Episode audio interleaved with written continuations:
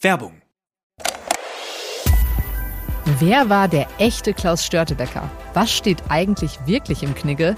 Und was hat es mit dem Hollywood-Zeichen ursprünglich auf sich gehabt? Ich bin Wim Orts und ich nehme euch in meinem Podcast Aha History 10 Minuten Geschichte mit auf Zeitreise.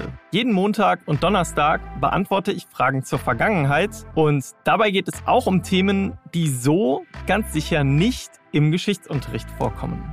Aha History 10 Minuten Geschichte hört ihr immer montags und donnerstags ab 5 Uhr auf welt.de und natürlich überall da, wo es Podcasts gibt. Werbung Ende. Das Bild News Update. Es ist Mittwoch, der 19. Oktober und das sind die Bild meldungen Aus Sicherheitsgründen, Steinmeier sagt Besuch in Kiew ab. Neue Spur im Mordfall Hanna. Polizei sucht Jogger als Zeugen. Verkleidete Kellner. Power Rangers retten Frau vor brutalem Schläger. Bundespräsident Frank-Walter Steinmeier hat seinen für Donnerstag geplanten Besuch in Kiew abgesagt. Der Besuch in der ukrainischen Hauptstadt war seit Wochen vereinbart. In Kiew sorgt die Absage nach Bildinformationen für Irritationen. Wie Bild erfuhr, begründet das Bundespräsidialamt die Absage mit Sicherheitsgründen. Ein ukrainischer Regierungssprecher sagte zu Bild, während der Bundespräsident seinen Besuch absagt, gibt es viele internationale Diplomaten und Gäste, die gerade jetzt in der Hauptstadt Präsenz zeigen wollen. Am Mittwoch besuchte der griechische Außenminister Kiew. Für Donnerstag wird ein weiterer hochrangiger Besuch eines anderen Staatschefs erwartet. Nach Bildinformationen hatten das Auswärtige Amt, das Innenministerium und deutsche Sicherheitsbehörden dem Bundespräsidialamt von einer Kiew-Reise abgeraten. Am Dienstag fiel die Entscheidung, den Besuch abzusagen. Er soll allerdings zeitnah nachgeholt werden. Die Steinmeier-Absage birgt politische Brisanz. Im Frühjahr hatte Ukraine-Präsident Volodymyr Zelensky einen Besuch des Bundespräsidenten in Kiew abgelehnt. Dies zog monatelange Verstimmung zwischen Kiew und Berlin nach sich. Im Sommer lud Zelensky den Bundespräsidenten schließlich ein, die ukrainische Hauptstadt zu besuchen. Bei einem Telefongespräch sollen Steinmeier und Zelensky die Unstimmigkeiten beigelegt haben. Neue Spur im Mordfall Hanna. Die Polizei sucht nach einem wichtigen Zeugen, einem Jogger. Es gehe um einen Mann, der in der Mordnacht am 3. Oktober frühmorgens durch Aschau gelaufen ist, sagte ein Polizeisprecher. Konkret zwischen 2 Uhr und 3 Uhr im Bereich der Kampenwandstraße, also in der Nähe des Nachtclubs Eiskeller, den die 23-Jährige kurz vor ihrem Tod noch besucht hatte. Gegen 2.30 Uhr soll sie den Club alleine verlassen haben. In ihrem Zuhause kam sie nie mehr an. Andere Zeugen hätten von dem Mann berichtet. Der Polizeisprecher betonte, dass der Mann als Zeuge und nicht als Verdächtiger gesucht werde. Bislang gingen bei der Soko Club 287 Hinweise ein. Rund 150 Personen wurden bislang als Zeugen vernommen. Zahlreiche weitere Vernehmungen stehen noch aus. Die Beschreibung des Mannes, 25 bis 30 Jahre alt, sportlich schlanke Figur, heller Hauttyp, bekleidet mit kurzer Sportlaufhose und einem langärmeligen Oberteil und einer Stirnlampe. Hanna war am 3. Oktober nach dem Disco-Besuch in ihrer Heimatstadt nicht nach Hause gekommen. Rund zwölf Stunden später entdeckte ein Passant ihre Leiche zehn Kilometer entfernt in der Prien, einem Fluss, der zu dem Zeitpunkt ihres Verschwindens wegen Starkregens ein reißendes Gewässer war. Die Obduktion ergab, Hannah starb an äußerer Gewalteinwirkung. Nach mehr als fünf Jahren der Totalüberwachung durch Personenschützer der Polizei zogen Anna Maria und ihr Mann Anis Feshishi, bekannt als Bushido, im August einen Schlussstrich. Gemeinsam mit ihren sieben Kindern wanderten sie nach Dubai aus. Die neue Heimat soll der Familie Sicherheit und ein Leben in Freiheit zurückgeben. Ende August war es soweit. Die Reise in das neue Leben begann, aber mit einer neunköpfigen Familie, die mit Kleinkindern, Haustieren, Koffern und Gepäck zum Flughafen muss, ist das eine logistische Meisterleistung. Begleitet werden die Fashishis von einem riesigen Tross aus Personenschützern und diversen SUVs. Die Männer sind scharf bewaffnet. Es wird das vorerst letzte Mal sein, dass Kriminalhauptkommissar Weber vom LKA 61 in Berlin seine Schützlinge sehen wird. Nach so langer Zeit wird auch ein Personenschützer emotional. Er sagt in einer RTL-Dokumentation, es vereinfacht die Zusammenarbeit, wenn man ein gutes Miteinander hat. Und weiter, ich bin ohne Erwartung an die Sache rangegangen. Man muss die Person ja auch erst einmal kennenlernen und das war dann durchaus positiv. Weber und sein Team sorgten dafür, dass die Kinder sicher bei einem Kindergeburtstag ankamen oder einen Spaziergang in einem Park machen konnten. Power Rangers Kostüme mögen an der ein oder anderen Stelle spannen, aber nur weil so viel Superheldenmut seinen Platz daran braucht. Acht Mitarbeiter eines japanischen Suppenrestaurants in Auckland in Kalifornien werden derzeit im Netz gefeiert. Der Grund? Die Angestellten haben eine Frau vor einem brutalen Schläger gerettet. Darüber berichteten übereinstimmend mehrere US-Medien, die sich auf den längeren Tweet einer Augenzeugin berufen. Demnach war die Nutzerin am Freitag im Noka Ramen essen, wo Kellner die Nudelsuppen in Kostümen der Power Rangers servierten. Den Berichten zufolge stürmte eine verängstigte Frau in den Laden und bat um Hilfe. Ein Mann ist ihr hinterhergerannt und nahm sie in den Würgegriff, schrieb die Userin bei Twitter. Daraufhin seien der weiße und der gelbe Power Ranger auf den Mann zugegangen und hätten ihn aufgefordert, die Frau in Ruhe zu lassen und das Restaurant zu verlassen. Der Angreifer ließ von ihr ab und schlug nach den Männern. Andere Kellner brachten das Opfer in der Küche in Sicherheit.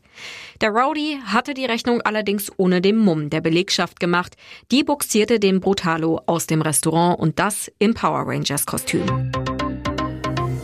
Und jetzt weitere wichtige Meldungen des Tages vom Bild Newsdesk. Russlands Diktator Wladimir Putin verhängt das Kriegsrecht in den vier illegal annektierten Gebieten Cherson, Donetsk, Luhansk und Saporischschja in der Ukraine. Das verkündete Putin in einer Videoschalte mit dem Sicherheitsrat. Dass Putin jetzt das Kriegsrecht in den Gebieten verhängt, die aus völkerrechtlicher Sicht weiterhin zur Ukraine gehören, könnte mehrere Gründe haben. So vermuten Beobachter, dass die Gesetzesänderung es den dort lebenden Männern erschweren soll, in die Ukraine oder andere Länder zu fliehen. Die Gesetzesänderung könnte es zudem möglich machen, das Eigentum der Bevölkerung zu konfiszieren und Zivilisten für Zwangsarbeit zu rekrutieren. Zudem fürchtet der Kreml Sabotageakte gegen die von Russland eingesetzte Verwaltung in den Regionen.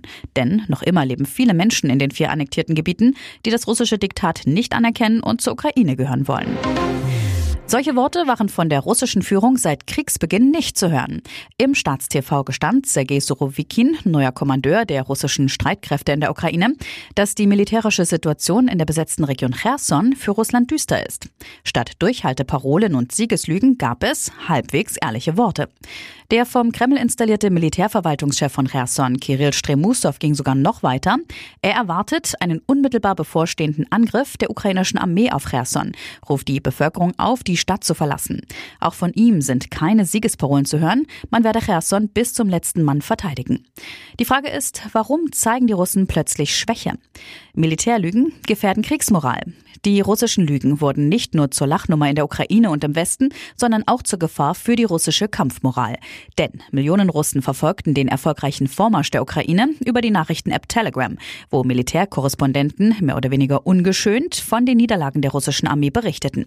Im Staatstv und von offiziellen Quellen bekamen sie offensichtliche Lügen aufgetischt. Die Folge, als Putin die Teilmobilmachung ausrief und Hunderttausende Russen in die Armee holte, herrschte gewaltiges Misstrauen. Ihr hört das Bild News Update mit weiteren Meldungen des Tages. Der nächste bitte. Schalke entlässt Frank Kramer. Nach nur dreieinhalb Monaten im Amt muss der erfolglose Trainer seinen Hut nehmen. Manager Ruven Schröder und Sportvorstand Peter Knebel haben nach dem desolaten 1 zu 5 im DFB-Pokal in Hoffenheim bis tief in die Nacht konferiert. Der Mannschaft wurde die Entscheidung vor der Abfahrt zurück nach Gelsenkirchen bereits mitgeteilt. Eigentlich wollte Königsblau auf Konstanz auf der Trainerposition setzen, doch zu dramatisch ist die sportliche Situation. In der Bundesliga rangierte S04 auf Platz 17, dazu jetzt das Pokal aus. Ein Nachfolger steht noch nicht fest. Die Co-Trainer um Aufstiegsheld Mike Büskens werden das Training vorerst übernehmen. Ein möglicher neuer Cheftrainer wäre Thomas Reis. Nach Informationen von Sportbild und Bild stünde der ehemalige Bochum-Coach bereit. Zwar weiß natürlich auch er um die Schwierigkeiten, die beim viertgrößten Fußballclub der Welt herrschen, wirtschaftliche Not und ein Kader, der seine Bundesliga-Tauglichkeit nur in kurzen Phasen dieser Saison unter Beweis stellen konnte, doch Reis traut sich die Aufgabe zu. Leere Regale bei Schokolade, Cornflakes und Cola. Der Preiszoff zwischen Lebensmittelfirmen und Händlern sorgt jetzt für leere Regale in Deutschlands Supermärkten. Bei fast allen großen deutschen Ketten fehlen Markenprodukte, berichtet das Handelsblatt. Grund wegen der massiv gestiegenen Herstellungskosten verlangen die Lebensmittelhersteller höhere Preise von den Supermärkten. Die sind aber vielfach nicht bereit, die Preise zu zahlen, lassen die Regale lieber leer. Händler wie Edeka sprechen von Wucher, unter anderem betroffen Rittersport und Coca-Cola. Welche beliebten Produkte auch noch fehlen, lesen Sie auf Bild.de. Hier ist das Bild News Update. Und das ist heute auch noch hörenswert. Erster Kita droht Schließung wegen Energiekosten. Jetzt wird schon bei den Jüngsten gespart. Um Energiekosten zu reduzieren, überlegt die Gemeinde Oberschöner nahe Freiberg als erste sächsische Gemeinde eine Kita dicht zu machen. Die 16 Kinder, die hier betreut werden, könnten von November bis April auf andere Kitas verteilt werden. Das teilte Bürgermeister Rico Gerhardt über die Gemeinde-Homepage mit. Die geringe Kinderzahl steht in keinem Verhältnis zu den Kosten, so Gerhardt. Deshalb müsse nun überlegt werden, die Kita zu schließen. Die Betriebskosten aller Einrichtungen würden zusammengerechnet und bei den Elternbeiträgen angewandt. Jede Steigerung oder Senkung wirkt sich für alle Eltern aus. Ob es dann tatsächlich zu einer Wiedereröffnung im April kommen würde, unklar. Einige Eltern hätten nun wohl angekündigt, ihre Kinder im April nicht schon wieder umzumelden. Ihr hört das Bild News Update. In Deutschland geht die Post nicht ab. Bundesweit beschweren sich Bürger über verspätete oder nicht zugestellte Briefe. In manchen Gebieten kommt die Post seit Wochen gar nicht mehr.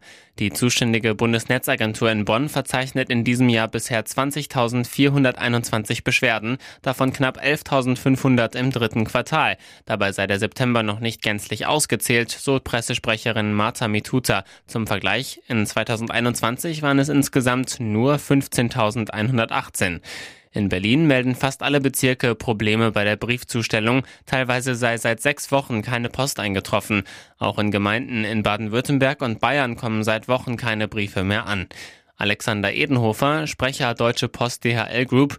Leider müssen wir Probleme vor allem in der Briefzustellung in manchen Regionen einräumen. Grund sind deutlich höhere Personalausfälle aufgrund von Corona-Infektionen. In manchen Gebieten gilt laut Edenhofer das Corona-Notfallkonzept. Dieses sieht unter anderem vor, dass bei einer werktäglichen Zustellung die Haushalte nur jeden zweiten Werktag Briefe erhalten. Weitere spannende Nachrichten, Interviews, Live-Schalten und Hintergründe hört ihr mit Bild TV Audio. Unser Fernsehsignal gibt es als Stream zum Hören über TuneIn und die TuneIn-App auf mehr als 200 Plattformen, Smart Speakern und vernetzten Geräten.